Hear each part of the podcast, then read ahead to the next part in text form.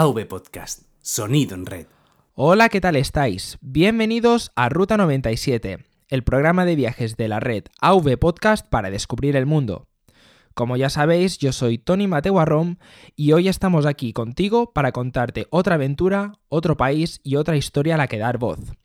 La novedad de hoy de este programa que vais a poder escuchar es que me acompaña un compañero de, de la red AV Podcast, Joan Martín, que está en el programa Cinemateca, que lejos de ser el entrevistado va a estar acompañándome a mí como entrevistador, porque hoy tenemos un invitado de, calibre, que digamos. Tenemos a nuestro amado líder de la Reta V Podcast, Pedro Mari Sánchez, y vamos a viajar hasta el País Vasco francés, hasta Iparralde. Es un destino turístico muy bonito, recóndito a su vez, y vamos a descubrir todos los trucos y consejos, los entresijos de, al fin y al cabo, que hay que tener en cuenta para hacer un buen viaje, no perdernos nada, que nos salga a un precio económico y sobre todo para disfrutar la experiencia. Es por eso que si estás interesado en saber las mejores épocas del año a las que viajar a Iparralde, la comida tradicional, la gastronomía, eh, qué llevarte y qué no llevarte en la maleta, presupuesto, transporte, todo lo que debes saber para viajar a este sitio, nosotros te lo contaremos en el episodio de hoy. Recuerda que estamos presentes en varias redes sociales, estamos en Twitter, estamos en Facebook, tenemos la página web de avpodcast.net, cuyos enlaces siempre os dejamos en las notas del, del, episodio del día. Así que si quieres viajar con nosotros hasta Iparralde, después de la pausa que hacemos siempre, comenzamos.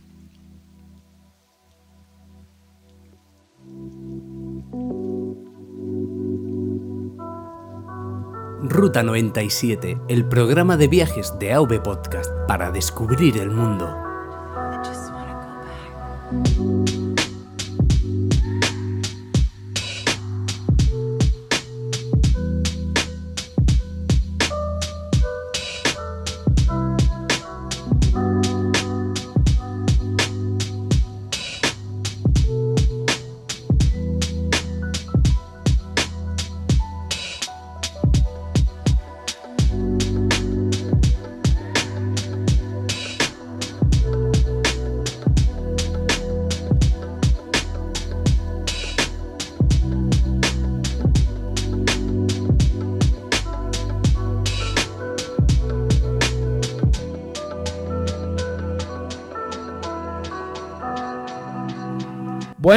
¿Qué tal estáis chicos? Ah, hoy en los micrófonos tengo a dos personas, dos colegas de podcasting. En Barcelona, Joan, buenas noches, ¿qué tal? Hola, buenas noches Tony, ¿qué tal? ¿Cómo estamos? Va bien, va bien, ¿preparado para, para la entrevista de hoy? Preparadísimo. Bueno, tú estás acostumbrado a hacer podcast de cine. Para quien no lo sepa, Joan está en el podcast de Cinemateca. Ahí está. Y bueno, ¿Qué se siente al presentar o copresentar, como se dice, un programa de viajes? Pues nada, muy con ganas, muy a gusto. Ya sabes que no es la primera vez que grabamos juntos, que ya nos conocemos bastante y, nada, con ganas de verte también, que hace tiempo que no te veo. Sí, tenemos que quedar porque con todo esto de las vacaciones, porque los programas de ruta se graban en diferido, o sea, se emiten en diferido, porque con temas de exámenes, vida universitaria ya se iba a decir, digo, con, con tema de vacaciones y con de exámenes, porque es eso. Sí, sí. Sí, sí, sí. Y bueno, en la otra punta de España, como aquel que dice, eh, desde Galdacao tenemos a Pedro Mari Sánchez. Buenas noches, amado líder, ¿qué tal estás? Buenas noches, Gabón. Bonanit. Bonanit. Bonanit. Pues Bonanit, Pedro. Bien, oye, hacía mucho que no me llamaban Pedro Mari, ¿eh? Esto lo hacía solamente mi tía y, alguna gente aquí en mi pueblo. bueno, siempre se va a decir el nombre completo, ¿no? Sí, está bien, está bien. Sabes que es muy vasco esto de Pedro Mari, José Mari, Juan Mari. Esto es muy vasco. Sí, sí, sí. Sí, pues es, yo creo que, bueno, a ver, no digo que solamente lo hagamos aquí, ¿eh? pero me parece que esto de poner el María después en un nombre masculino y después acortarle la A y, decir, pues eso, Luis Mari, Juan Mari, Pedro Mari, ya digo, yo creo que es muy propio de aquí de Euskadi o al menos de gente que tiene alguna raíz por aquí. Sí, nos suena interesante. Yo en Mallorca conozco a un Antonio María. Pero a que no le llaman Antonio María. Para hacer la coña le llamábamos Antonio María. Bueno, está Pero bueno, eso son gajes del oficio. Bueno, Pedro, como ya sabes, Joan y yo te, hemos traído aquí, bueno, más que nada, os he traído a Joan por una parte para ayudarme en esta entrevista y a ti para que nos cuentes un poco de, una, de una zona en la que has vivido muchos años y si no has vivido, más que vivir, eh, has estado mucho en contacto con esta, con esta tierra. ¿Podrías explicar, para empezar, para ir entrando en boca, qué es Iparralde? Porque dices Iparralde, País Vasco francés. ¿Puedes explicarnos un poco dónde se encuentra la provincia? Bueno, para mí, a ver, es muy especial hacer este programa porque es una tierra que me encanta, es de alguna manera mi tierra y esto, eh, bueno, puede sonar un poco con connotaciones políticas, no las tiene, os lo aseguro. Tampoco me importaría que las tuviera, pero no las tiene. Eh, pero sí, es mi país porque es un lugar en donde también se habla el euskera, aunque desgraciadamente no mucho. En fin, eh, ya digo, pero tiene, tiene un, es un cierto hándicap para mí y es que, claro, yo no soy un viajero al uso en Iparralde, ¿no? De alguna manera es como el lugar al que me escapo enseguida y lo tengo cerquita y entonces pues no es que yo haga un gran plan para irme como desde Barcelona o desde Madrid o desde Málaga aquí a, Iparralde. ¿Qué es Iparralde? Bueno, desde el punto de vista de lo que significaría en castellano, la literalidad sería algo así como el lugar del norte, ¿no? O, la parte norte. Y esta es una referencia que tomamos los vascos eh, con respecto a lo que llamamos Egoalde, que sería la parte del País Vasco que está en España. Entonces Iparralde es la parte del País Vasco que está en el Estado francés.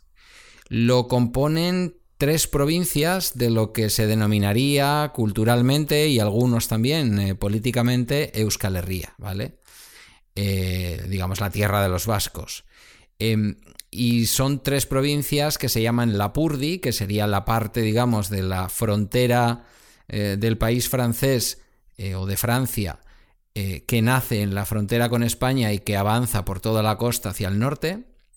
Después estaría eh, Benavarra o la Baja Navarra. Y después estaría Suberoa. La Baja Navarra, digamos, es la parte norte del antiguo reino de Navarra, al otro lado de la frontera, como es así en todos los casos.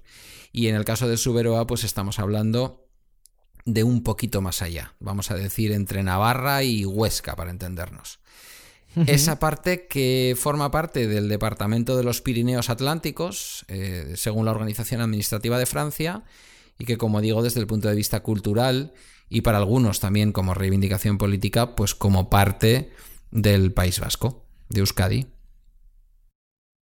Perfecto, perfecto. O sea, es una zona que podríamos decir está justo en el norte de España, haciendo frontera entre España y Francia, ¿no? Que digamos. Sí, es el sur de Francia haciendo frontera con el norte, digamos, de, España, ¿no? Pero, o sea, exacto. es decir, toda la zona forma parte de Francia, ¿no? No hay ningún. No se comparte con España nada.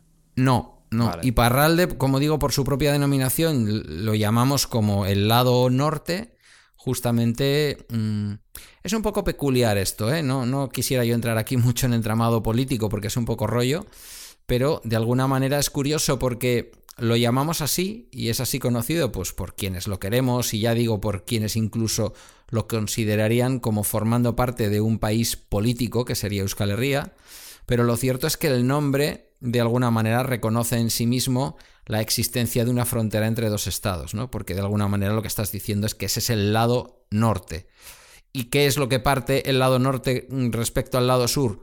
La antigua frontera entre Francia y España. Una frontera, bueno, antigua no, sigue existiendo, solo que ahora mismo no tiene una especial vigilancia policial, ni hay aduanas, ni una frontera como tal, ¿verdad? Dentro del espacio Schengen europeo. Suena interesante, Pedro. O sea, para ponernos un poco también del contexto del País Vasco francés, ¿puedes contarnos un poco de la historia de este lugar? Bueno, es una zona que históricamente, vamos a decir, porque luego ya digo, como todo siempre puede ser llevado en este tipo de lugares fronterizos, como puede pasar también, ¿no? En el, en el norte de, de Cataluña, de, la Cataluña, digamos, también añorada, vamos a decir, ¿no? En el sur de Francia, pues son zonas que siempre han estado un poco, por así decirlo, dentro de un imaginario o de una realidad, eh, de una realidad eh, política y cultural que de alguna manera, pues a lo largo de la historia, eh, pues bueno, como suele pasar en estos lugares fronterizos, ¿no? Ha estado para allá, para acá. Realmente no ha formado nunca parte de lo que serían los estados modernos de, de, la parte, digamos, española, siempre ha sido Francia y en su momento tuvo también, digamos, una trascendencia en cuanto a las batallas que aquí se, se, llevaban a cabo, pues entre los distintos reyes y, y, bueno, os podéis imaginar en la Edad Media, el reino de Navarra. Sí, sí, sí. El reino de Navarra sí que estuvo a ambos lados de lo que hoy es la frontera franco-española, pero lo que entendemos por Iparralde ahora, de forma moderna, siempre ha sido eh, Estado francés tienen una manera de entender lo vasco, mmm, vamos a decir, peculiar. No es una manera parecida a la que tenemos los vascos que vivimos en este otro lado de la frontera, o que tienen alguno de los vascos, ¿no? A este lado de la frontera. No hay una reivindicación claramente como un país que quisiera ser independiente, sino que verdaderamente lo que hay es un sentimiento regional muy potente, eh, cultural también muy potente, aunque con, con, un abandono de una de las señas de identidad más propias de la cultura vasca, como es el euskera, por desgracia. No en todo su territorio, pero sí en la parte más turística y más conocida y vamos a decir con más charme o con más encanto dentro de lo que es el turismo francés, como sería la costa, la costa de plata, ¿no? La Côte d'Argent, que dicen ellos, que es la costa vasca del país vasco francés. Hablamos de ciudades como, por ejemplo, Biarritz, ¿no? Que son eh, lugares emblemáticos del, turismo dentro de la República Francesa. Entonces, bueno, en su historia, pues eso, hay batallas, sobre todo en la parte interior, eh, batallas como, como la batalla de Mayur, que eso es la Navarra española, por decirlo de alguna forma, en donde tropas francesas, eh, tropas navarras, barra españolas, pues eh, hicieron algunas batallas que unos reivindican para demostrar la españolidad de determinadas zonas y otros reivindican para demostrar, vamos a decir, la vasquidad o la entidad de, un, de una nación vasca, ¿no? Eh, bueno, pues lo dicho, una tierra fronteriza, una tierra que en muchos lugares ha sido también territorio de, eh, como suelen ser las zonas fronterizas, territorio de, extraperlistas, de contrabandistas, en fin, sobre todo en el interior, también en la costa, pero sobre todo en el interior, con una red, vamos a decir, de grutas, de cuevas, en la zona de Sara, en la zona de Zugarramurdi, en el lado español. Eh, bueno, con una historia interesante, ya digo. A lo largo de los años, ¿eh? también en la antigüedad y, en una etapa más moderna, una zona de paso, una zona de paso habitual en la que los mugalaris, mugalari, muga en euskera significa frontera, entonces un mugalari es una persona que ayudaba a cruzar la frontera. Los mugalaris vascos jugaron un papel muy importante en colaboración con la resistencia francesa, por ejemplo, para pasar a territorio liberado de la ocupación nazi a los pilotos ingleses o a los pilotos aliados, sobre todo británicos, que caían en suelo de la Francia de Petén, de la Francia ocupada durante la Segunda Guerra Mundial. Ya digo, una zona llena de épica, llena de misterio. Las, las brujas de Zugarramurdi que os voy a contar. Aunque en este caso Zugarramurdi quiero dejar claro que sí, es, es parte española, pero es una zona en la que tú estás eh, caminando o circulando con un vehículo entre caseríos y de pronto estás en Francia, de pronto estás en España. Mm, claramente es una zona en la que esa división nunca ha estado, nunca ha estado clara, ¿no? Y, realmente ahí sí que, además es una zona en la que sí que se habla el euskera, y entonces hay, digamos, para mí es la zona de todo lo que es esa euskalería cultural, en donde se podría entender que la frontera no existe y que a un lado y a otro realmente lo que hay son vascos que hablan euskera y que se parecen mucho, ¿no?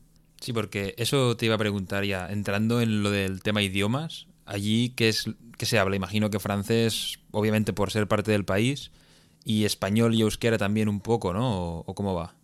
O sea, siendo una zona fronteriza, imagino que lo habitual, ¿no? En, esto, en estas tierras, que siempre hay una mezcla, como pasa, por ejemplo, cuando vamos a Andorra, que allí se habla catalán, castellano, francés, un poco de todo.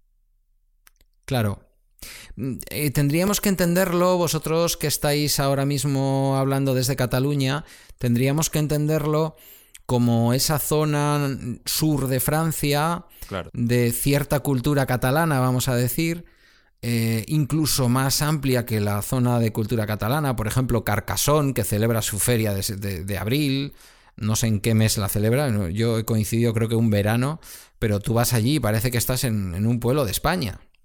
Realmente les da mucha, eh, les da mucha entidad también lo español, eh, en todo el sur de Francia, en muchas partes del sur de Francia. Mm, ejemplo, pues eh, en Bayona, el 31 de julio, que es la festividad de Bayona, en realidad tú cuando vas a lo que asistes es a una especie de San Fermín, con su feria taurina y todo lo demás, que en esa parte del sur de Francia, desde esta zona atlántica hasta la zona mediterránea, en la zona de Nimes y así, pues es bastante habitual esta cultura taurina que no diré española, pero que sin ninguna duda tiene un, tiene un enganche con España eh, importante. Entonces, pues eh, bueno, tiene como, como esa. como ese matiz, ¿no?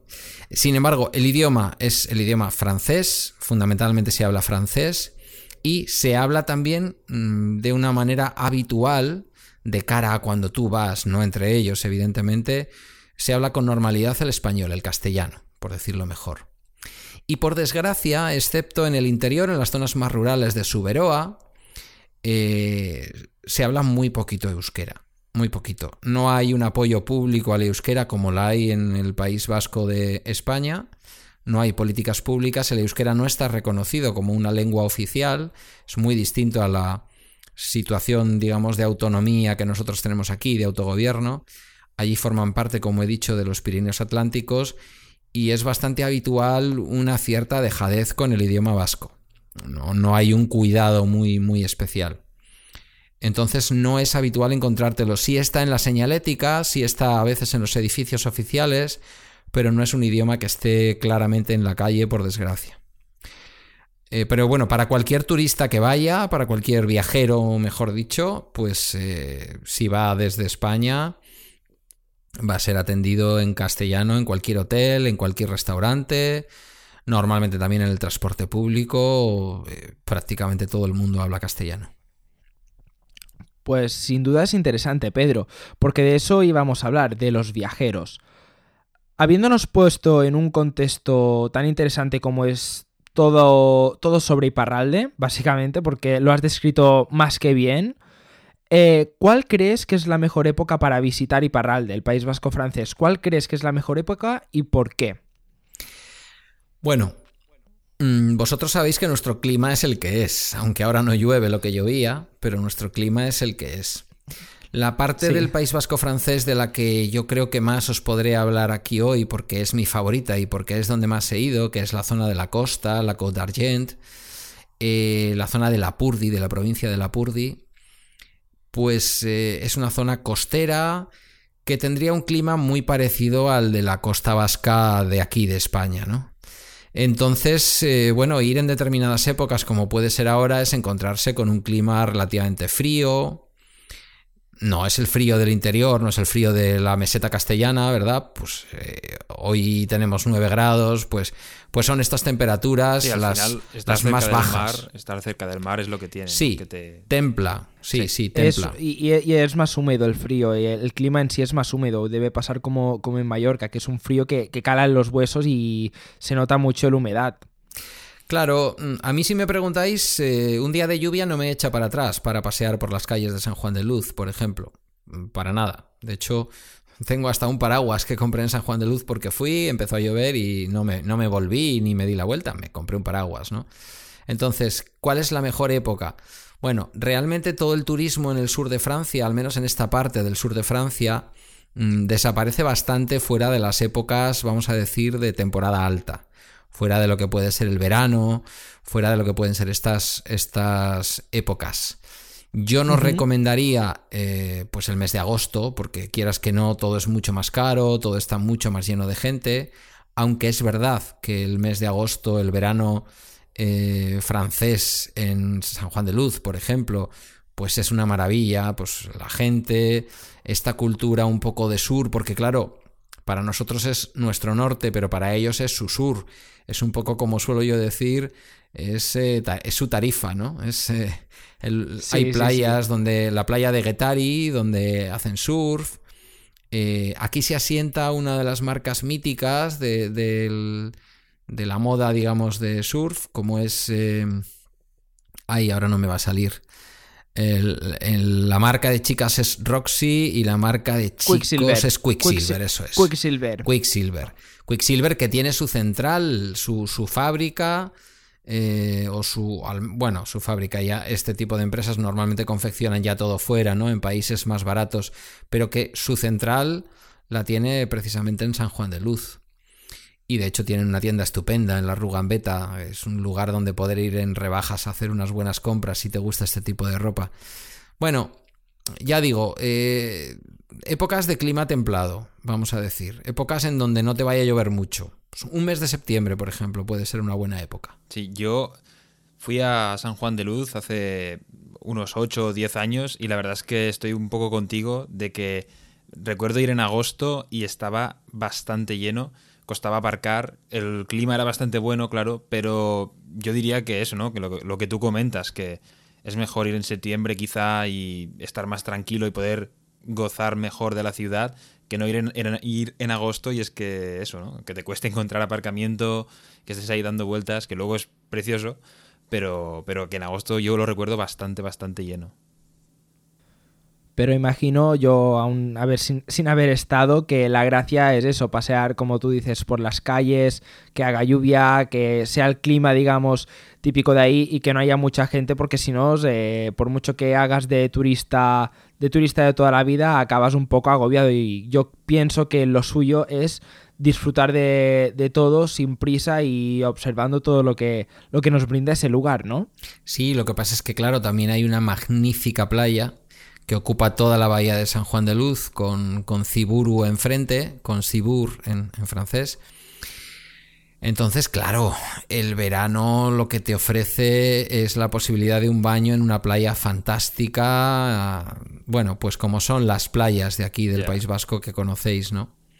Entonces, eh, bueno, ya digo, julio, septiembre, una época en la que todavía nos podamos dar un bañito, no está de más. Tiene un hotel precioso, eh, con, balneario, con, eh, con, un sistema termal eh, justamente en la playa. Creo. Me acaba de venir el flash. Me suena muchísimo. Ahora no sí, hay una zona, hay una zona de pérgola de un edificio.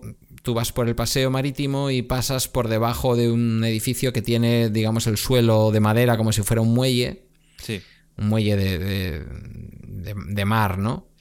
Y encima tienes edificio y debajo tienes, eh, digamos, los baños de este, este, este hotel que es el Eliantal. Yo me he alojado en alguna ocasión y es un lugar de ensueño, ¿no? En donde poder salir de los baños eh, del hotel con tu albornoz, eh, salir directamente al, a la arena de la playa, darte un paseo, volver a entrar, recibir un masaje. Pero creo que esto mochilero, mochilero no es, porque en temporada alta pueden ser como 200 y muchos euros la noche, entonces eh, no, es, no, es como para, no es como para permitírselo muy habitualmente, la verdad. La verdad es que no, pero bueno, de eso ahora vamos a hablar luego de, de los presupuestos, de, de, lo que nos puede con, de lo que nos puede costar al fin y al cabo, con ejemplos prácticos de, de visitar Iparral de unos días. Has dicho una cosa que es bastante interesante, que esto es una cosa que te quería preguntar, si maleta o mochila, y creo que con tu comentario lo has dejado más que claro, es decir, este no es un lugar para adecuado, digamos, para venir con mochila, así que pongamos maleta, ¿qué es lo indispensable a llevarse en la maleta para visitar unos días y Parralde? ¿Qué es lo que aconsejas de decir esto, esto y esto es lo que tienes que llevarte sí o sí para no tener ningún imprevisto y bueno, que se haga todo sin sin, ningún dolor de cabeza, que digamos. Bueno, eh, la mochila tampoco la descartes, ¿eh? Quiero decir que es un sitio... Toda Francia lo es, pero desde luego Iparralde es un lugar adecuado para gastar mucho o para gastar poco. Mm, tenemos un mito enorme con, con la República Francesa, parece que todo es súper caro. pero ya verás luego que no, que no es del todo así. ¿Qué tendríamos que llevarnos? Bueno, si vamos en septiembre y nos toca un septiembre de estos vascos, benigno, con poca lluvia, con una buena temperatura, todavía con los días con, bueno, pues con bastante luz, no deberíamos de necesitar demasiado abrigo. Hombre, un paragüitas nunca está de más, porque son esos días que salen a veces, ¿verdad? Pero si no lo vamos a poder comprar en cualquier tienda y tampoco nos tenemos por qué complicar. Entonces yo diría que ropa de baño para poder darnos un baño. A veces para poder hacerlo igual vamos a tener que ser un poco valientes, igual no hace una temperatura como la puede hacer en Málaga o como la puede hacer en Valencia. Pero, pero bueno, sí, ropa de baño seguro. Al menos en la playa de San Juan de Luz, ¿vale? En donde no hay costumbre de la práctica del naturismo. Mm, si bien es verdad que en Francia prácticamente en cualquier lugar lo puedes llevar a cabo y no hay demasiado problema. Pero hay algunas otras playas más adecuadas que, por ejemplo, la de San Juan de Luz puede ser pues en la playa de Endaya, en la zona de la derecha, o un poquito más al norte, ya fuera de la frontera de Iparralde, entrando directamente en lo que serían las landas, las, las landas de Gascoña, que es justamente el siguiente territorio mm, por encima del País Vasco francés, que, bueno, pues que prácticamente en cualquier sitio, aunque no lleves bañador, nadie te va a mirar raro. Esto es una cosa que, demuestra el civismo de la República Francesa, en donde los, los eh, bañistas desnudos y los bañistas vestidos eh, conviven o convivimos sin ningún problema. Eh, pero me llevaría eso, una ropa que me permita estar fresco, porque puede haber días todavía de calor en un mes de septiembre, en un mes de julio, pero por lo general nos vamos a encontrar un clima templado y casi que con una ropa un poco de entretiempo vamos a ir bien. Em, y creo que nada más, un calzado cómodo. Bueno, por si acaso algunas zapatillas que no se mojen fácilmente, por lo mismo, por estos días de lluvia que puede haber, pero poco más. Interesante, Pedro, y además lo que, lo que ha dicho Joan antes, al estar zona costera, pues el clima, quieras o no, es mucho más suave que no lo que puede haber en interior. Sí, la zona de costa es, es más apropiada para esto que he dicho. Si fuéramos a la zona de, por ejemplo, a la zona de eh, San Juan de Pie de Puerto, hay dos San Juanes fundamentales en, en Iparralde. Uno es eh, San Juan de Luz o San Jean de Luz o en, eh, o en Euskera Don Iván Eloizun, y el otro es Don Iván Egarasi, o San Juan, San Juan de Pie de Port, o San Juan de Pie de Puerto. En, Don Iván Egarasi, en San Juan de Pie de Port, lo que nos encontramos es el comienzo, el, lo que sería el primer tramo, la primera etapa del camino francés de Santiago. De Santiago. Si queremos hacer, digamos, solamente la parte española. Pero si la queremos hacer de manera integral, no saldremos desde la parte española porque ya nos habremos comido unos kilometrillos, sino que saldremos desde San Jean de Piedeport y cruzaremos Roncesvalles. Esa sería la primera etapa. Es una primera etapa clásica para quien quiera hacer el, camino clásico, el camino francés eh, completo. ¿eh? El camino, vamos a decir, que pasa luego por Santo Domingo de la Calzada, por León, por Burgos, ese camino. Esa sería una primera etapa. Entonces, si vamos más a esa zona, eh, ya nos estamos yendo al interior, estamos en una zona de Prepirineo, y ahí sí que por las noches, incluso en agosto, pues como se suele decir habitualmente, como decían antiguamente las abuelas, ¿no? Hay que llevar una rebequita. sí. Porque puede refrescar un poco. Pero en la costa no, claro, la costa siempre quieras que no, el clima está un poco más suavizado por la influencia del mar. De un mar, eh, de un golfo de Vizcaya fantástico que en esta zona alcanza enseguida grandes profundidades, porque hay una pequeña sima, que es la sima de Capretón, que es el, primer pueblito, vamos a decir, importante de las landas, ya fuera del País Vasco. Y si viéramos pues, Google Maps o alguno de estos sistemas de satélite, veríamos que enseguida se oscurece el mar porque de pronto alcanza enseguida una, una gran profundidad. Oye, a, mí lo que me alucina de vuestro mar es eh, cómo cambia el nivel del agua. Es impresionante. O sea, aquí en, el, en Cataluña el Mediterráneo no se mueve casi, o al menos yo no lo noto, que nadie me diga nada, pero me acuerdo de estar allí por, la costa de todo el País Vasco y también de la parte francesa, y un día estaba, eh, digamos, no había arena, literalmente, si, te querías bañar te tirabas de, de la acera, y otro día que había un kilómetro. Claro, esto, esto ocurre también en todas las playas de la, de la costa de Plata, ¿no? de la Côte d'Argent, de la costa vasca francesa. Em, y ocurre, por supuesto, también, me estoy centrando mucho en San Juan de Luz, pero en cualquiera de las playas, desde San Juan de Luz, Endaya, los pueblitos pequeños como Ciburu, Guetarí o la propia zona de costa de, Bayona, de la capital de las Landas, de la capital de Lapurdi, que para mí también es otra de las grandes ciudades a visitar. Eh, y desde luego en la Gran Plage de, en la Gran Plage de San Juan de Luz nos vamos a encontrar que efectivamente en algunos momentos casi el agua llega hasta el malecón y, luego cuando baja la marea pues nos encontramos una playa enorme donde poder disfrutar tumbados y tal. Bueno, es muy propio del, Atlántico, ¿no? Y, ya no te cuento si hay una luna especialmente grandota, pues nos vamos a encontrar eh, mareas muy, muy, muy vivas. Se inicia aquí además en la costa vasca y de ahí para el norte llegando ya a, puntos increíbles más al norte, en la zona, por ejemplo, de un poquito más al norte de, de Burdeos, y de ahí, pues prácticamente hacia donde curva Francia y entra hacia el Canal de la Mancha, Normandía y todo esto, que hay mareas brutales. Ya no es que sean mareas típicas del Atlántico, sino que realmente no hay un excesivo desnivel en el mar hay una fuerza de marea muy grande y podemos encontrarnos que el mar retrocede prácticamente un kilómetro o más.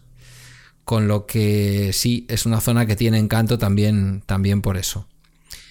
Y claro, hay, obliga a consultar el horario de mareas, que vosotros en el Mediterráneo no lo hacéis, pero que aquí mm, tú escuchas la radio, por ejemplo, en verano y te dicen el estado del mar y te dicen las horas de las mareas, porque si vas con pleamar, pues la zona de playa queda muy chiquitita. Pues vaya, Pedro, esto sin duda es una cosa que yo no había tenido en cuenta, más que nada por, por ignorancia, porque nunca he estado ahí, y sin duda es un dato muy interesante a tener, eh, a tener en consideración si queremos ir ahí y no, llevarnos algún susto o tener algún imprevisto. Eh, bueno, sí, sí, porque de hecho efectivamente se puede, se pueden pasarte este tipo de cosas. Que te vayas a los pequeños islotes que quedan descubiertos con la bajamar y que cuando te des cuenta, pues en alguna playa en concreto, ¿no? Eh, de pronto digas que mm, estoy rodeado de mar, ¿qué ha pasado aquí? Tengas que, tengas que volver nadando. Sí, sí. Sí, sí. Por no hablar de esto, además, si llevas cámara móvil y cartera, esto debe ser tremendo. Sí, son playas en las que hay que estar muy atentos a las indicaciones de, de la seguridad de los socorristas, ¿no? Si la bandera está verde, nos bañaremos.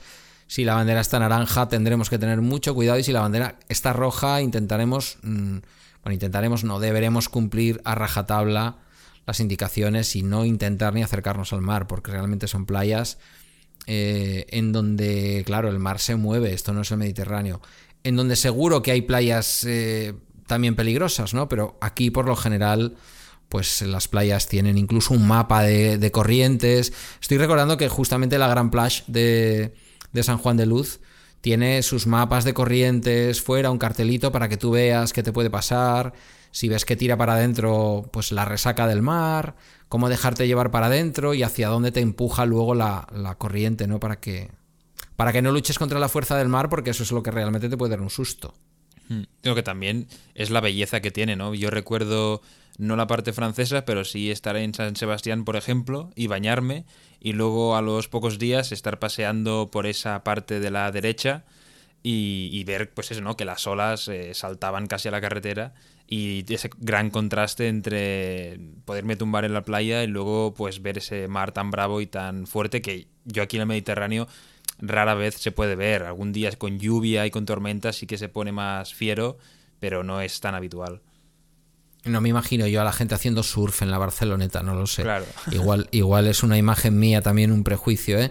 Sin embargo, aquí pues tú vas a Donosti y lógicamente, eh, específicamente, por ejemplo, en la Zurriola, en la playa que está donde está el cubo de, de Moneo, el Cursal, eh, bueno, pues es una playa que todas las tardes, en verano y en invierno, si te das un paseíto ves a, ves a la gente, a los vecinos haciendo surf.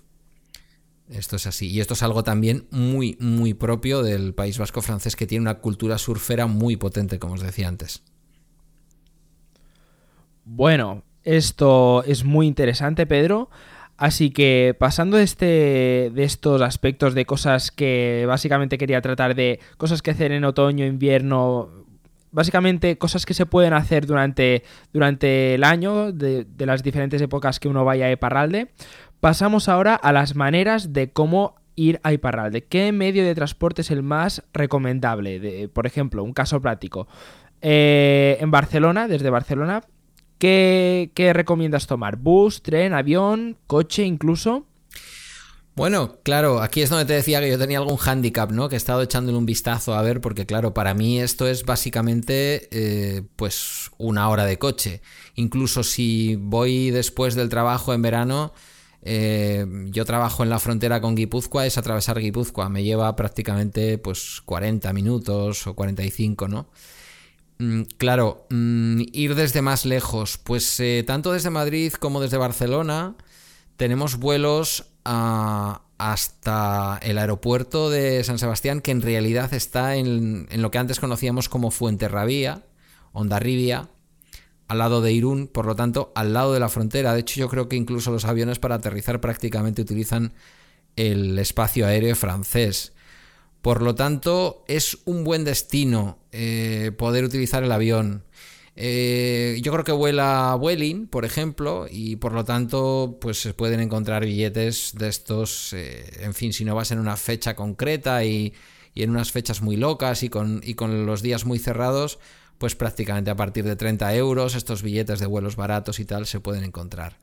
La alternativa, pues la alternativa sería el coche. Para ir, por ejemplo, desde Barcelona tendríamos que coger eh, sentido eh, Zaragoza y coger la autopista vasco-aragonesa.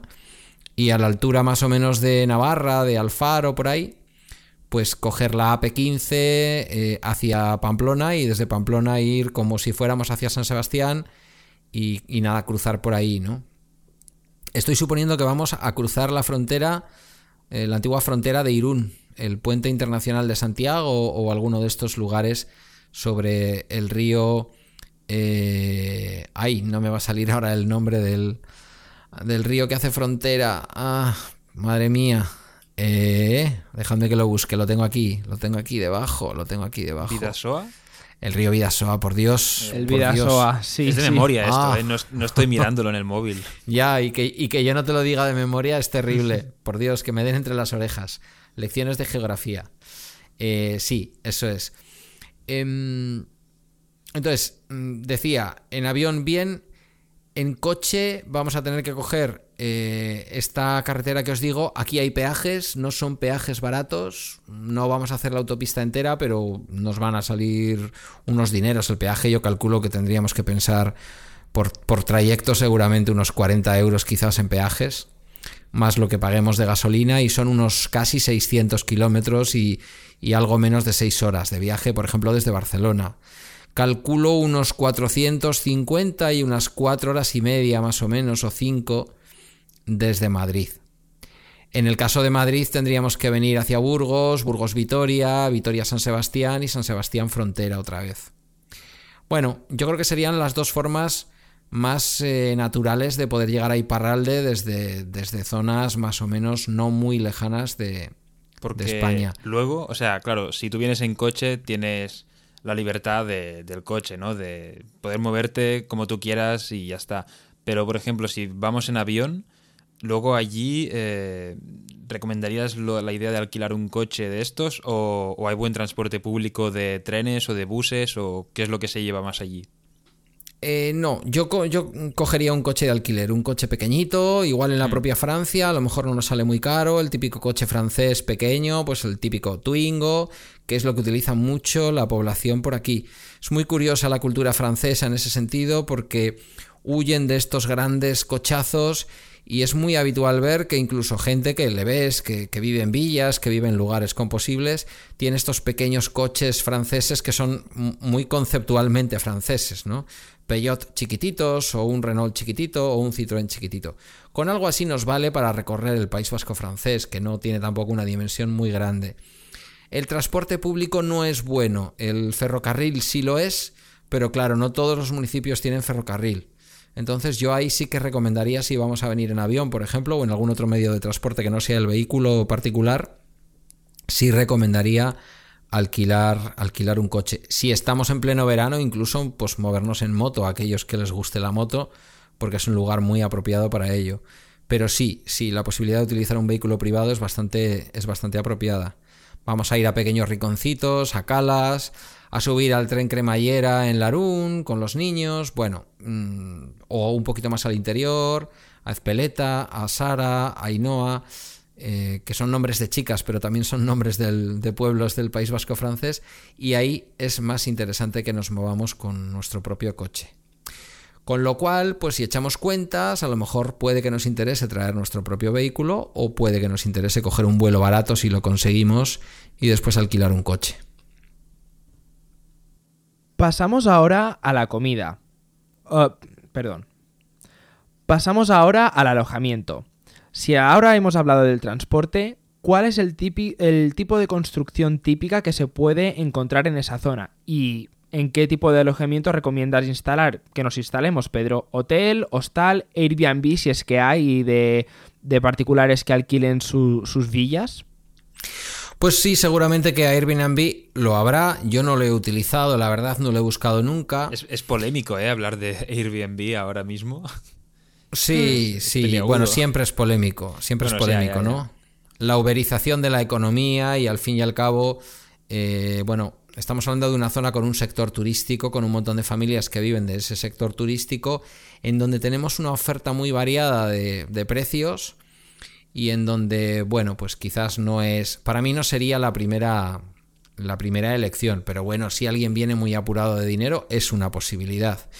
Otra posibilidad que además abundaría en la idea de tener un vehículo particular es un fenómeno muy francés del que yo me he aprovechado siempre que son estos hotelitos que hay en las afueras, en las zonas de paso, carreteras, autopistas, centros comerciales, que son estos hoteles que, bueno, algunos se han popularizado en España, eh, pues eh, los antiguos hoteles ETAP, que ahora son Ibis Budget en España, eh, solo que en Francia hay 15, 20 marcas distintas e incluso negocios familiares que funcionan con este tipo de hoteles low cost.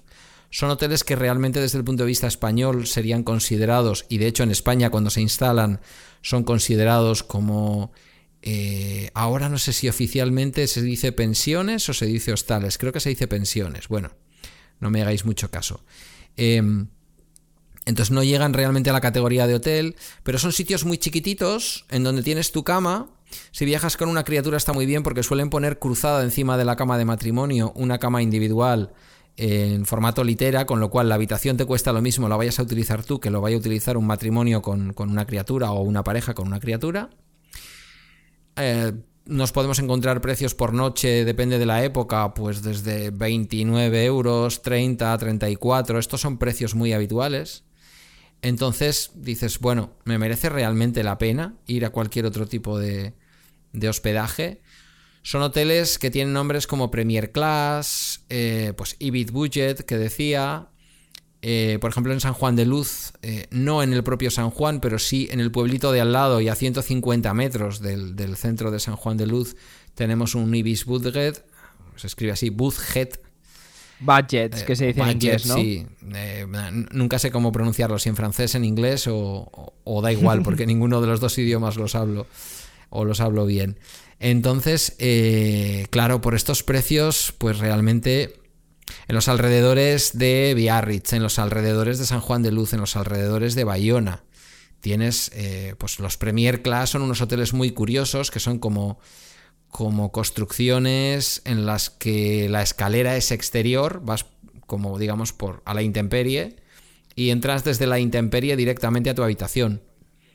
Serían como unos apartoteles, ¿verdad? Apartoteles, pero que no llegan a la categoría de hotel, que digamos. Sí, exacto. Y tampoco son exactamente apartamentos, porque cuando entras, entras ya directamente en la habitación, con el espacio justo para la cama, eh, una pequeña televisión y un baño que es al mismo tiempo como el baño donde tienes tu taza, tu inodoro y tal, y una pequeña ducha, eh, y son como pequeñas instalaciones de plástico dentro de la dentro de la propia habitación. Puede parecer incómodo lo que estoy contando, pero son limpios y tremendamente cómodos.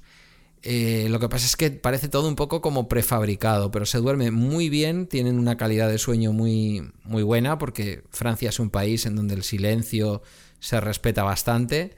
Eh, cuando quieren montar bullas se vienen a este lado de la frontera, que el alcohol es más barato. Y, entonces, pues es una buena fórmula, ¿no? Yo utilizo mucho unos que se llaman así en francés, Premiere Classe, Premier Class, que son de un grupo que se llama Louvre Hotels. Y estos se encuentran en la web fácilmente, los puedes reservar, puedes buscar por pueblos. Eh, normalmente admiten eh, suspender la, la reserva con, con, unas, apenas unas horas. Pues yo creo que con que la suspendas a las 6 de la tarde del día que has reservado para entrar, te vale y te devuelven el dinero, salvo que sea alguna tarifa un poco especial. Y ya digo, cuesta muy poquito dinero.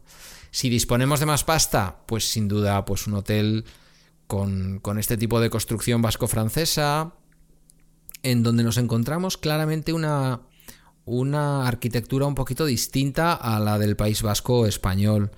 Con, con, un montón de... Las casas son como un poco más señoriales, con, con, contraventanas, ¿no? No utilizan la persiana esta de bajar que tenemos aquí, sino más bien la persiana mediterránea, esta persiana que decimos a veces, no sé si está bien dicho, la verdad, pero a mí siempre me lo han dicho así, menorquina, ¿puede ser? Sí, sí, sí, se llaman así. Vale. Eh, sobre todo en las Islas Baleares esto se, se, se usa mucho. O sea, vas Sí. por cualquier por cualquier casa que no sea de nueva construcción y todas tienen esas, esas persianas abatibles que son como dos folios de madera que se abren y se cierran. Eso es, pues este es el mismo caso, solo que siempre, siempre suelen estar pintadas como en granate, en verde, y que le dan una- un estilo muy característico a esta arquitectura. En pueblos como San Juan de Luz o como Bayona, pues tenemos hoteles todos los que queramos. Y en Biarritz ni te cuento, claro, en Biarritz tienes hoteles de super lujo, con su casino y con todo lo que es la jet set de francesa y también española, que habitualmente pues ha, gastado su tiempo y su dinero ahí en el casino, en Biarritz, pues en un, en un destino de super lujo, ¿no? Como es Biarritz.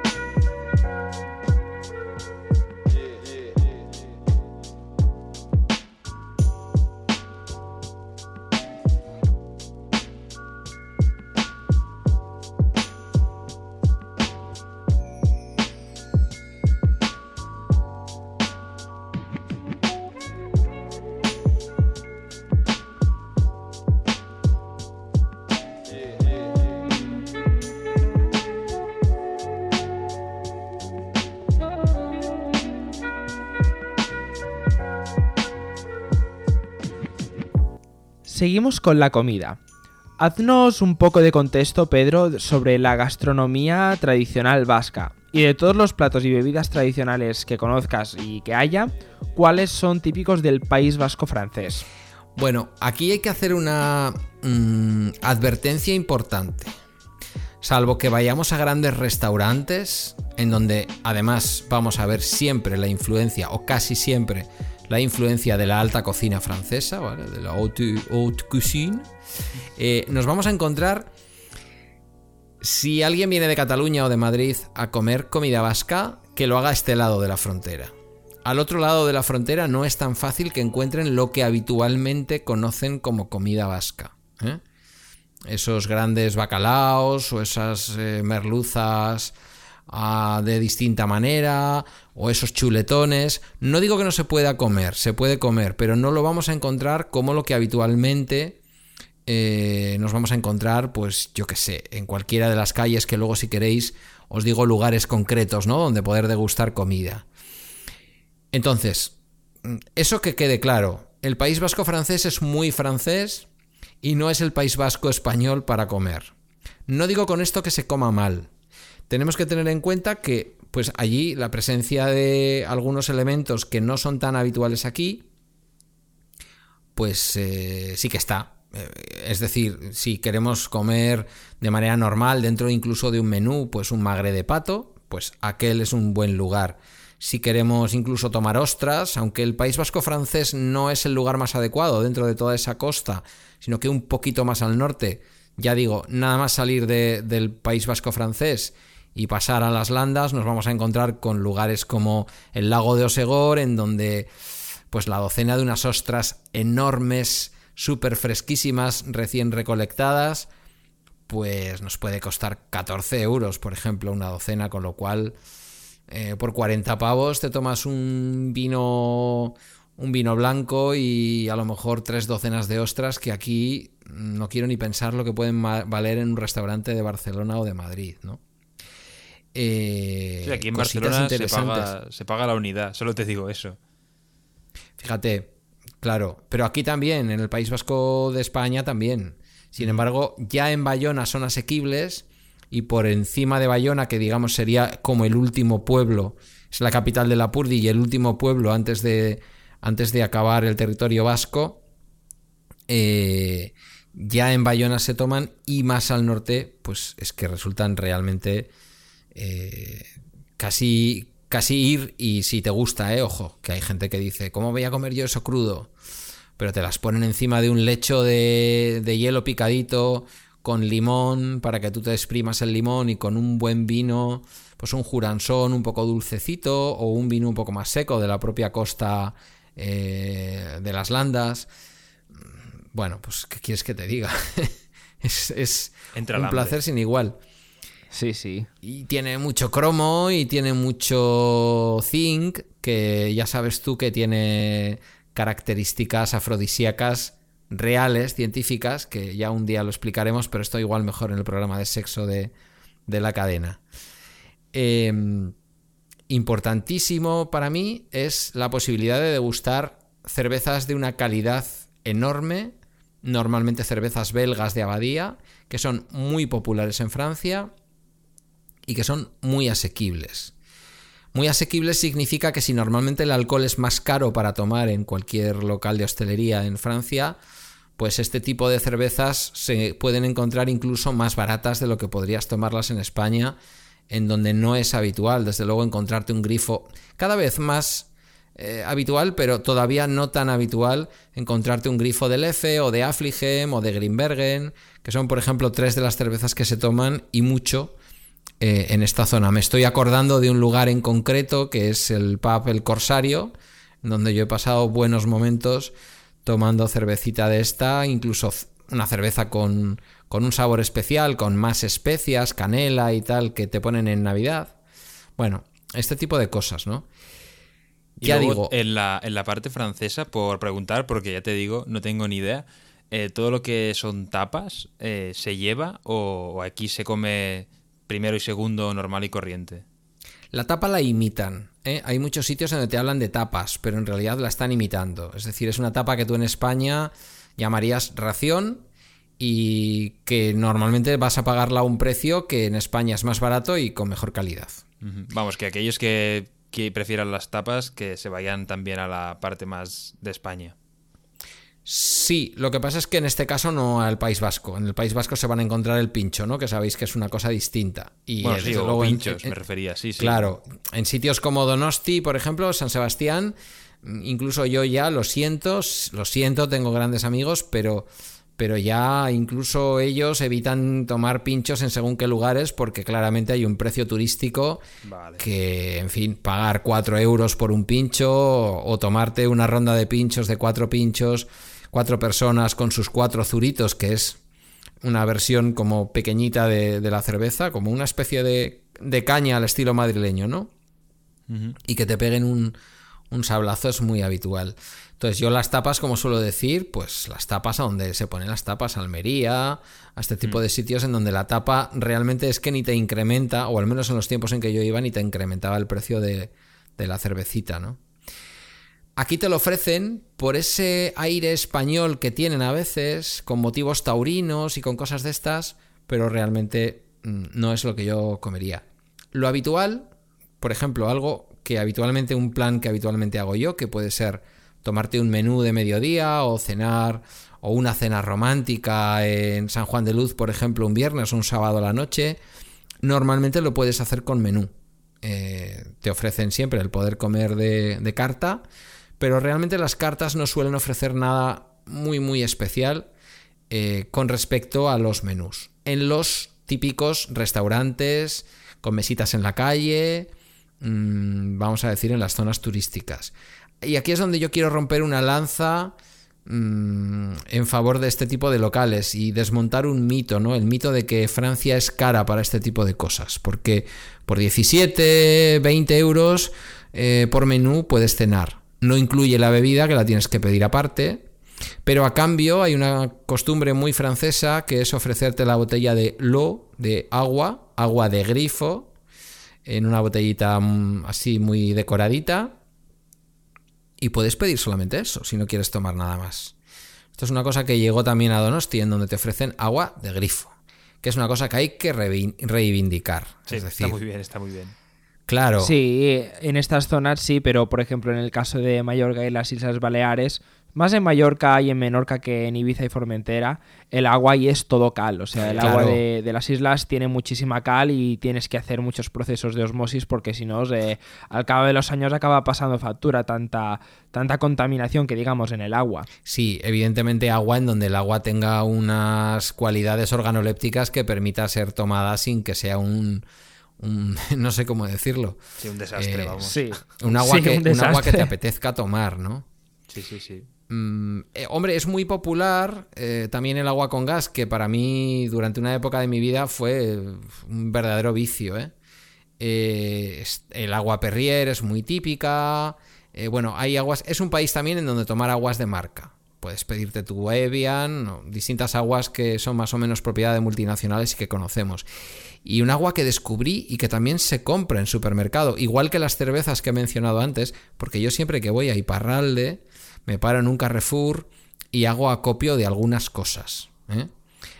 que lo voy a mencionar porque tiene también que ver con la gastronomía.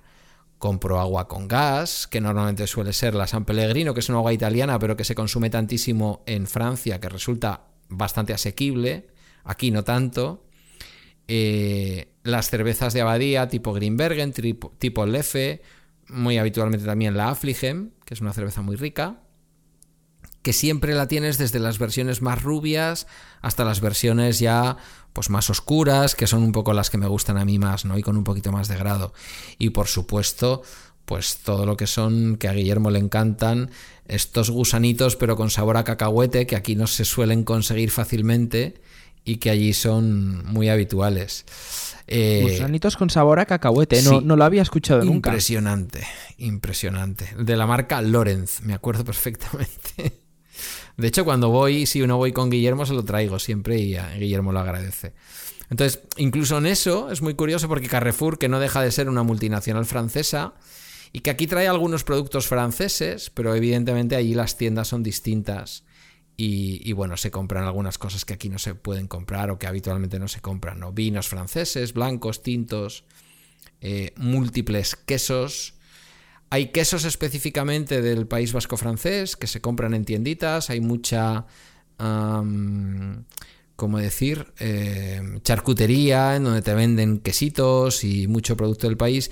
Y lo único que ellos creen que vale mucho la pena y no vale para nada la pena es el jamón de Bayona, que no deja de ser más que un pernil como el, como el jamón nuestro, solo que mm, apenas curado Mm, untado en pimentón hasta las trancas y al que le falta la parte de la pezuña. Lo cortan y dejan nada más, digamos, como, como si fuera un jamón cocido que parece que tiene la primera parte del jamón y le falta lo de abajo.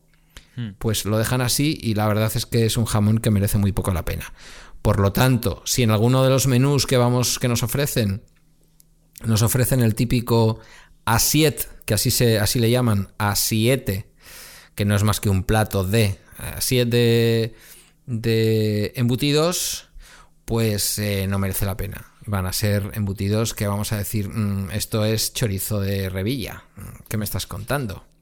Muchacho. En eso no, en eso no nos ganan. Y de platos que no valen la pena, quisiera preguntarte que me dijeras tres platos, tus tres platos favoritos, uno de desayuno, uno de almuerzo y otro de cena. ¿Qué Ah. es lo que aconsejarías para un novato como yo que va ahí y dice, ostras, no sé qué, qué tomar? ¿Qué, ¿Qué indicaciones me das, Pedro? Bueno, para los que sean o seáis cafeteros, ellos preparan un espresso, que son prácticamente dos gotitas, muy al estilo italiano. Eh, aquí no gusta mucho el café que se hace en Francia, pero bueno, tiene su encanto y tiene un aroma espectacular. Yo no soy cafetero, no os puedo decir, pero, pero bueno, creo que merece la pena probarlo. Y desde luego un croissant. Yo creo que el desayuno ha de ser un croissant. Mm, hacen unos croissants de mantequilla, sin brillos, sin estas mermeladas que ponemos a veces mm, para dar brillo en la parte de arriba de los croissants en España. No, no, un croissant mate que sabe saladito y que sabe a mantequilla pura. Eh, ¿Qué se puede tomar al mediodía? Bueno, pues eh, mira, yo me iría a la pérgola en, en pleno paseo marítimo de, de San Juan de Luz y pediría eh, un crepe. Es también un lugar muy apropiado para tomar crepes. Los crepes salados, dices, ¿no? Sí, crepes salados. Aunque bueno, luego si te vienes arriba, pues puedes pedir otro crepe dulce de postre. Eh, Eso ah, siempre. hay un lugar que digo está en este edificio que se llama La Pérgola, no recuerdo ahora el nombre, pero si caminas por la costa y llegas a este edificio, está en la galería que está pegadita al mar, no tiene ninguna pérdida. Vamos a verlo, que está eh, eh, puesto con aire marinero.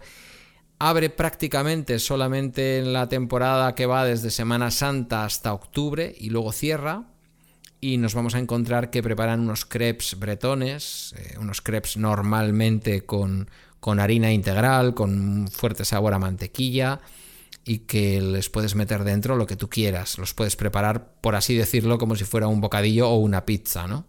De jamón y queso, de, con, con algo más de ensalada, con lo que sea. Y para la noche yo sin duda me iría a un, al típico bistrot eh, con la mesita pequeña en donde todo el mundo está en silencio, mucha parejita, mucho ambiente romántico y en donde te puedes comer un menú, eh, ya digo, por un precio muy razonable. No suelen ser grandes raciones, pero por eso los franceses, aunque los hay también de todas las tallas y, colores, tienen ese aspecto un poco a veces enjuto, ¿no? Y bien mantenido, porque tampoco son excesivos con estas cosas. Un plato muy típico, muy típico específicamente del país vasco francés, que te lo ofrecen en casi todos los sitios, es la ashoa, a X O A, ashoa, que no es más que una especie de lo que en Almería podrían ser unas magras cortijeras o en cualquier casa de España, pues unas especies de, de ternera guisada, ¿no? Son trocitos de ternera con, con sus verduritas guisadas, con, con, una especie de salsita o de caldito, un poquito así como... No es contundente, pero bueno, tampoco es aguilla, ¿no? Eh, con, su cosita, con su, con su saborcito así sabroso. Eh, y esto lo ofrecen mucho. Y casi todo lo que puedas pedir le van a poner piperrade, que dicen ellos, ¿no? Lo que aquí llamamos piperrada, es decir, pimientos. Cerca está. Ezpeleta, que es un lugar en donde se cultivan pimientos. Y bueno, pues, eh, pues lógicamente hay una cultura del pimiento. Y de hecho, el pimiento es otra de esas cosas que en las camisetas, junto con el pelotari de cesta punta, que es una cosa muy de Iparralde, así como el toro y el propio pimiento, pues suelen ser eh, motivos que sustituyen, para que me entendáis, al caballo de jugar al polo o al, o al cocodrilo en, en, la ropa de, de moda en, en las tiendas de Iparralde.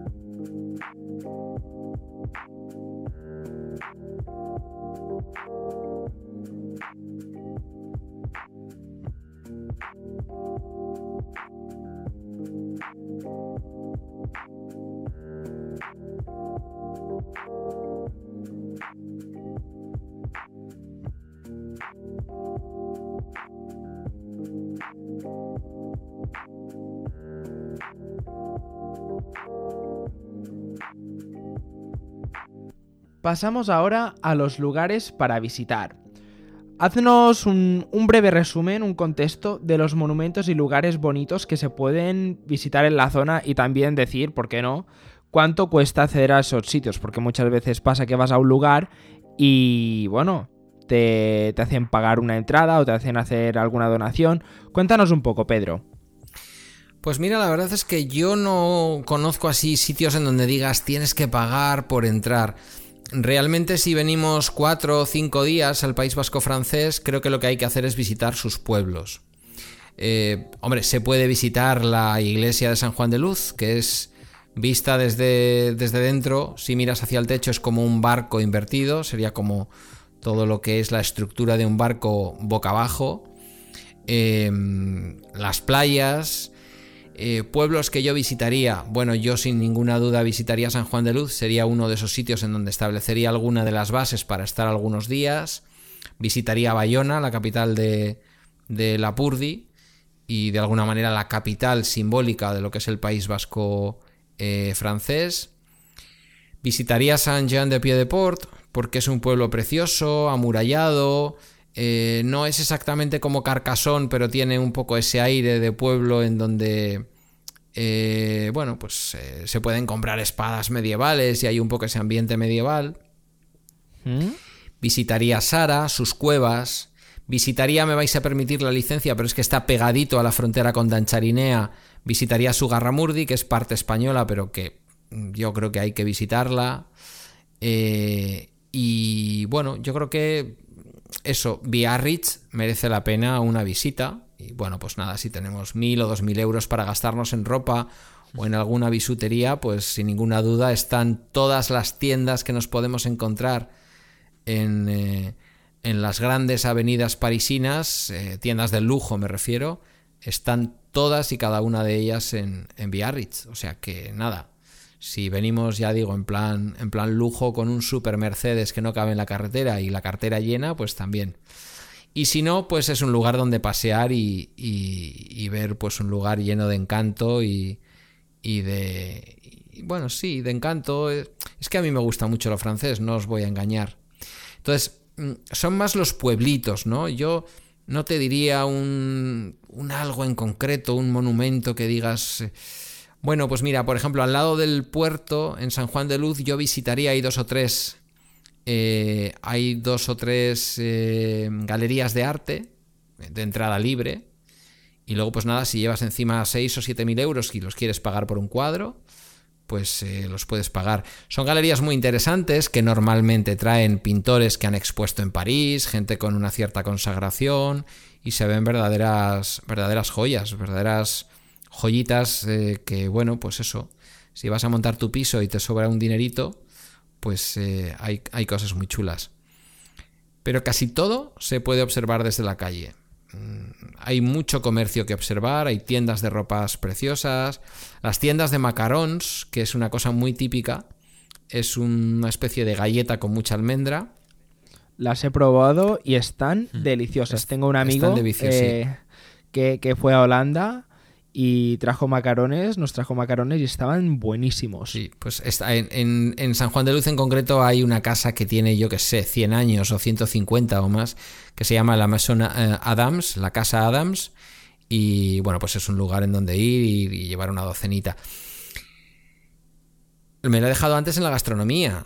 Claro, no puede faltar un postre y en nuestras visitas podemos buscar lugares donde nos lo vendan, el gato basque, el pastel vasco. ¿Eh? que es como un pastel con, una especie de cremita eh, riquísimo. Entonces, ya digo, mm, me parece que si se viene con cuatro o cinco días, yo no me metería a ver ningún museo ni ninguna cosa así, porque sí, hay un museo etnográfico vasco en, en Bayona, pero si vamos a ver ese tipo de cosas, también es mejor, por ejemplo, ir al Museo Etnográfico de Bilbao, ¿no? Entonces, eh, yo pasearía las calles, pisaría la arena de sus playas y bueno, pues nada, si, nos atrevemos incluso, pues no sé, algo de kitesurfing o alguna cosita de estas para emocionarnos un poco, mucho más que, que un monumento o que, que una cosa de estas. Ahora que has sacado el tema del deporte y de pasear por la playa y ver las calles y todo, de alguna manera tendremos que inmortalizar esos recuerdos. A la hora de hacer fotos, ¿qué dispositivo recomiendas llevar? ¿Cámara tradicional, ya sea compacta o una reflex pequeñita de estas que dices no me ocupan mucho espacio? ¿Una cámara de acción deportiva tipo GoPro o similares? ¿O simplemente el teléfono móvil? ¿Y por qué recomiendas ese dispositivo? Por comodidad y si tienes un dispositivo pues un poco en condiciones, el teléfono móvil puede ser suficiente. Lo que pasa es que, claro, eh, si te gusta la fotografía, vas a poder obtener algunas instantáneas estupendas, maravillosas. Hay un atardecer desde la playa de San Juan de Luz viendo caer el sol por detrás de Ciburu, enfrente, eh, en la misma bahía, en donde si te llevas un trípode y te llevas, pues, por ejemplo, la reflex que yo tengo, que es una Sony Alpha 700 que tiene ya la pobre como sus 5 años o así, pues yo ahí he hecho algunas fotos cuando la tenía nueva y la utilizaba más He hecho algunas fotos, está mal que yo lo diga, pero memorables. Ahora, en un lugar pues ya más trillado por mí fotográficamente, pues lo que me llevo, más ahora que estoy como un niño con zapatos nuevos con el iPhone 10, pues me llevaría un, un, smartphone, ¿no? Hombre, es que un iPhone 10 es una golosina muy, muy suculenta. Bueno, hay quien dice que no es el que mejores fotos hace. Yo creo que para San Juan de Luz, para Bayona, es más que suficiente son ciudades muy fotogénicas porque son muy distintas a nuestras ciudades, entonces nos van a llamar mucho la atención. Los edificios, el paisaje urbano, sin volvernos tampoco muy locos. Si alguien viene desde Cataluña, si alguien viene desde Madrid, hombre, yo me traería una reflex. Es un lugar seguro, es un lugar cómodo. Eh, si hace más lluvia un día, pues lo mejor sería un smartphone que aguante que aguante el agua, ¿no? Yo iba a comentar eso, que a mí me gusta la fotografía desde, desde, vamos, desde hace bastantes años.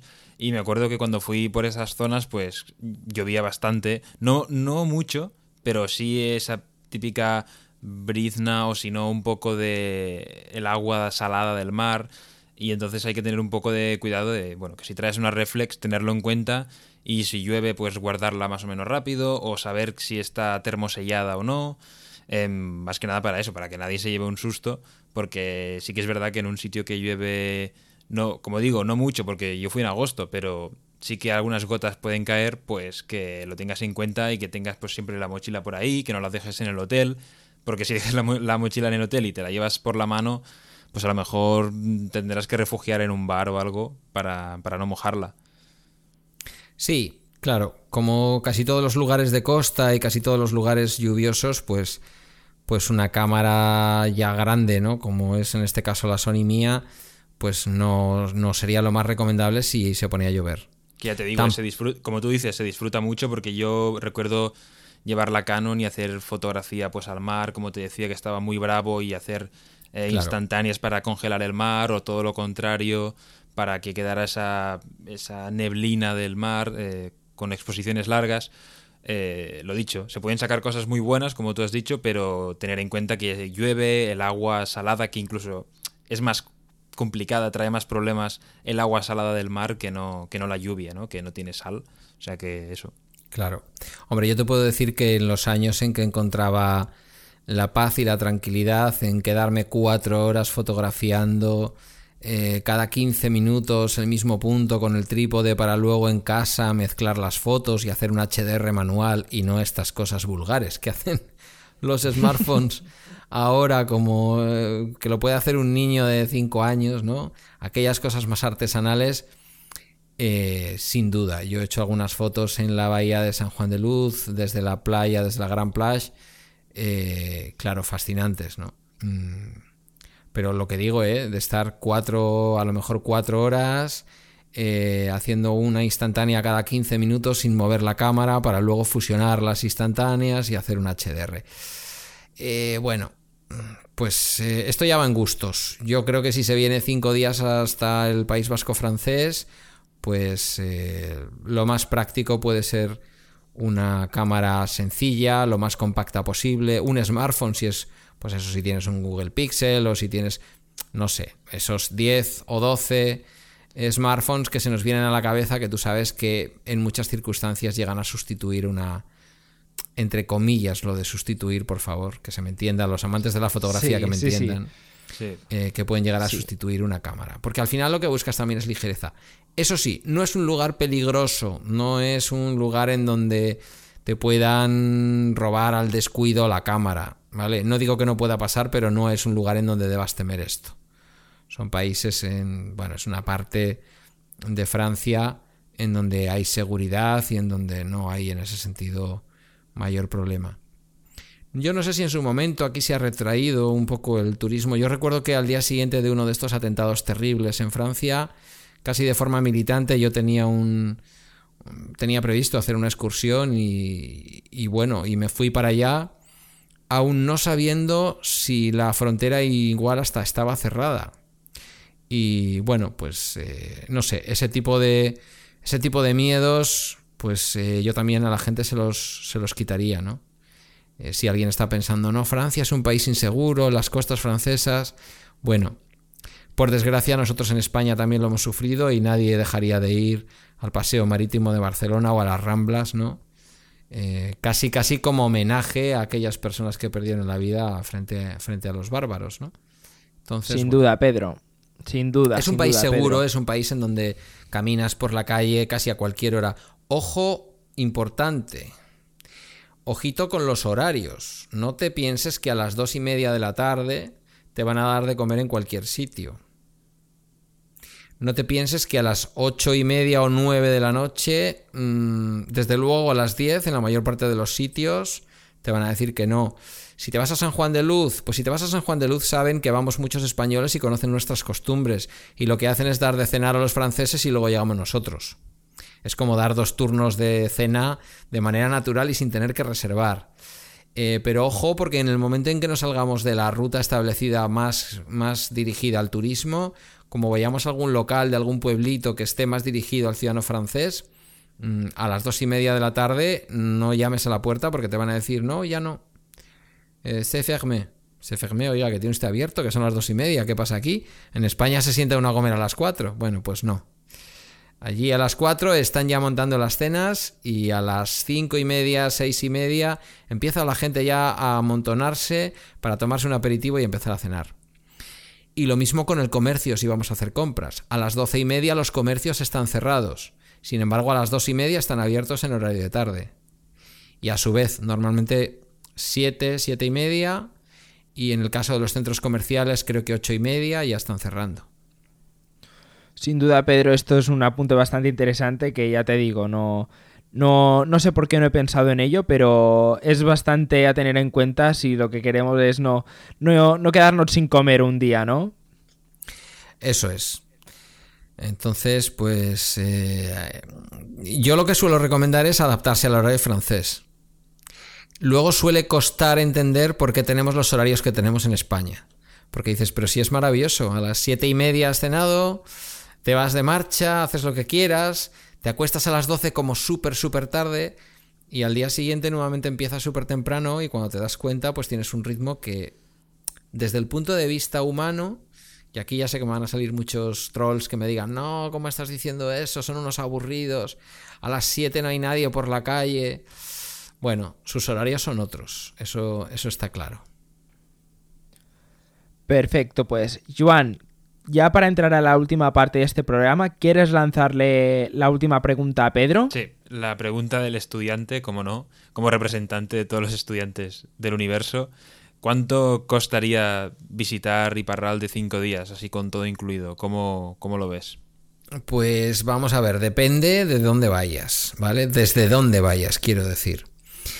El alojamiento ya he dicho que a nada que te apures, mira, yo he ido con compañeras de trabajo en mi etapa así post divorcio de soltería y dormimos por 29 pavos tres adultos, ¿vale? Eh, Perfecto. Tres adultos en, la habitación que os decía antes, que es una cama de matrimonio con una cama con una litera cruzada encima.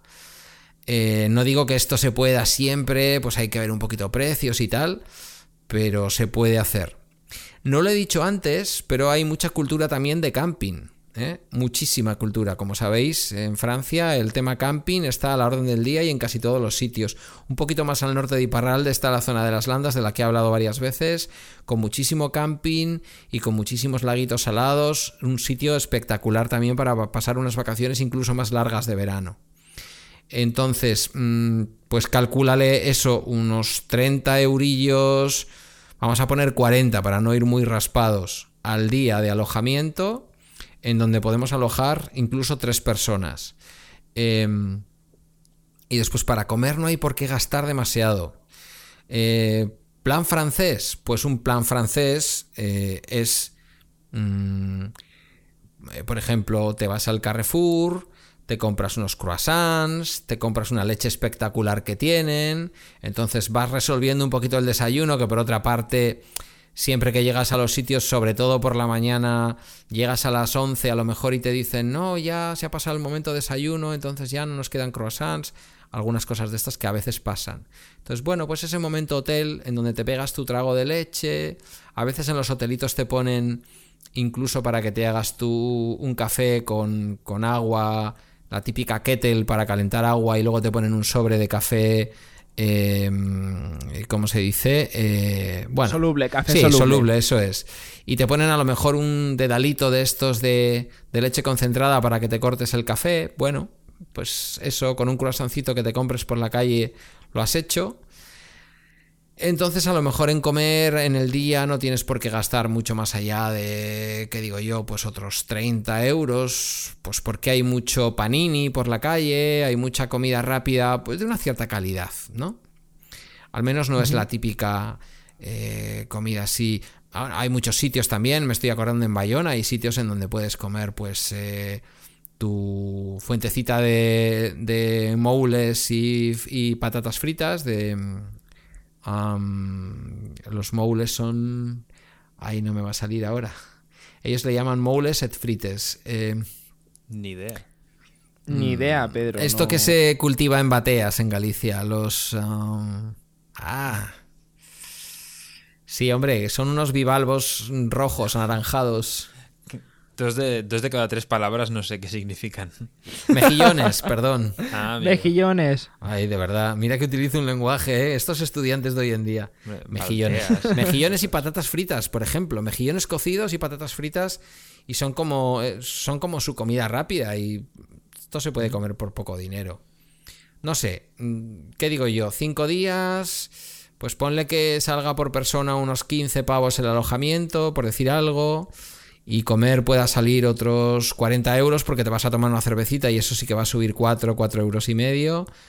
Pues, eh, qué sé yo, creo que lo que es la estancia puede salirte por unos 250.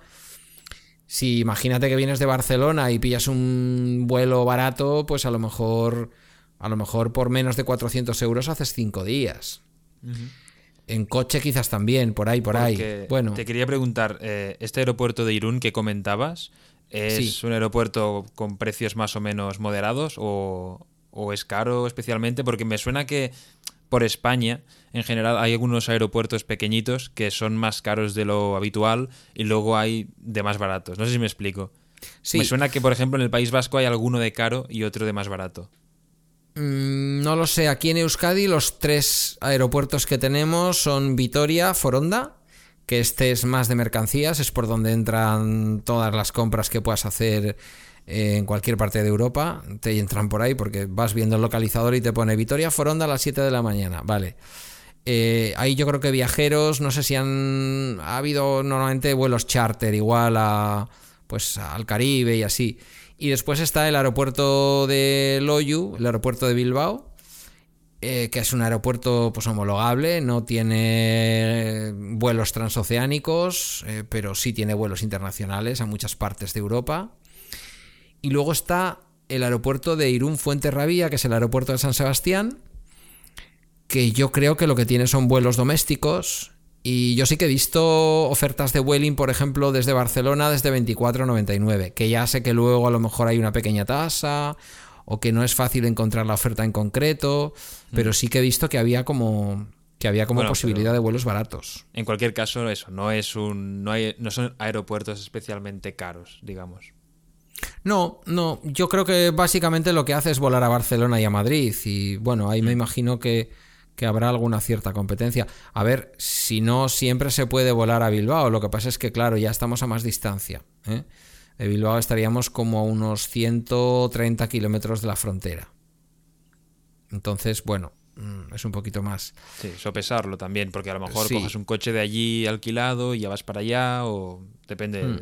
es mirarlo. Y aunque ha cambiado mucho todo lo que es el mercado de los vuelos, otro detalle interesante, sobre todo para quienes vivimos un poquito más cerca, esto no es tanto para venir desde fuera, es que el aeropuerto de Parme, el aeropuerto de Biarritz-Parme, eh, mm, tiene vuelos muy, muy baratos a París y algunas otras ciudades francesas como Estrasburgo.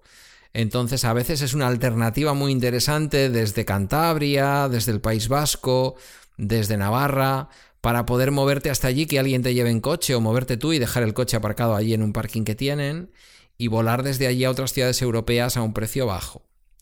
Claro, esto era más interesante hace 10 años cuando en España el tema de los vuelos baratos no había entrado, entonces a lo mejor querías ir a París o lo que sea y tenías un vuelo muy baratito desde Biarritz. Y esto la gente lo hacía, ¿no? Bueno, eh, pero esta es otra historia. No es, no es ir al País Vasco francés, sino usar el País Vasco francés como, como plataforma. Hmm.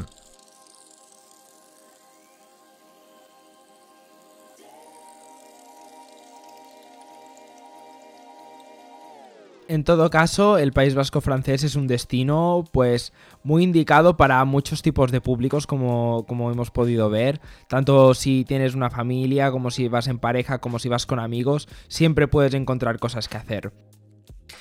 Sí, son cosas sencillas, pero ¿sabes lo que ocurre? Que pilla muy cerquita. Hombre, si vienes desde Barcelona o Madrid dirás, no estoy muy cerquita, pero prácticamente desde cualquier zona menos de 100 kilómetros de la frontera, eh, lo que haces es cambiar de país con un viaje relativamente corto, que es también un atractivo que tiene para, para los que viajamos desde aquí. Porque es verdad que si Parralde, es verdad que encontramos parentesco con su, con su cultura y con algunas de sus cosas, pero es un país muy muy distinto al que está al sur de los, de los Pirineos y a este otro lado de la frontera. Entonces realmente pues en verano, por ejemplo, que yo tengo horario de verano y salgo a las 2. Si yo salgo a las 2 y a las 3 y cuarto estoy a lo mejor en la playa de San Juan de Luz eh, y me pego allí toda la tarde hasta las 8 y media y luego llego a mi casa a las 10 de la noche, yo al día siguiente voy a trabajar pensando que esa tarde ha sido una tarde de vacaciones, ¿no? Entonces, claro, tiene, tiene como ese encanto. Que si a lo mejor me voy a la playa, a Lekeitio o, o a cualquier otra playa de por aquí, pues no tengo tanto esa sensación porque sigo con mi paisaje, con mi idioma y con una sensación de no haber cambiado de escenario. Joan, ¿tú quieres añadir algo más? No, todo, todo correcto. Todo ha quedado todo clarísimo, yo creo. Pues perfecto, chicos.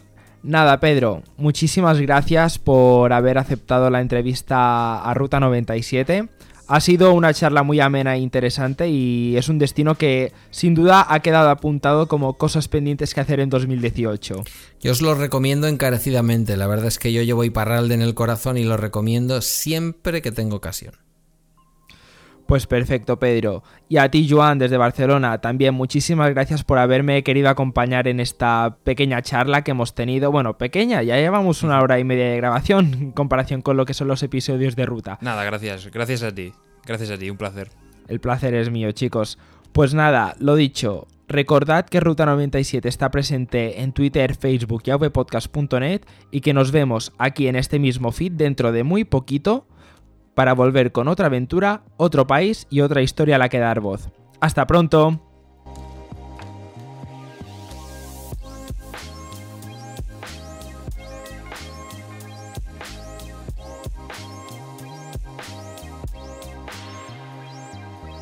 Ruta 97, el programa de viajes de AV Podcast para descubrir el mundo.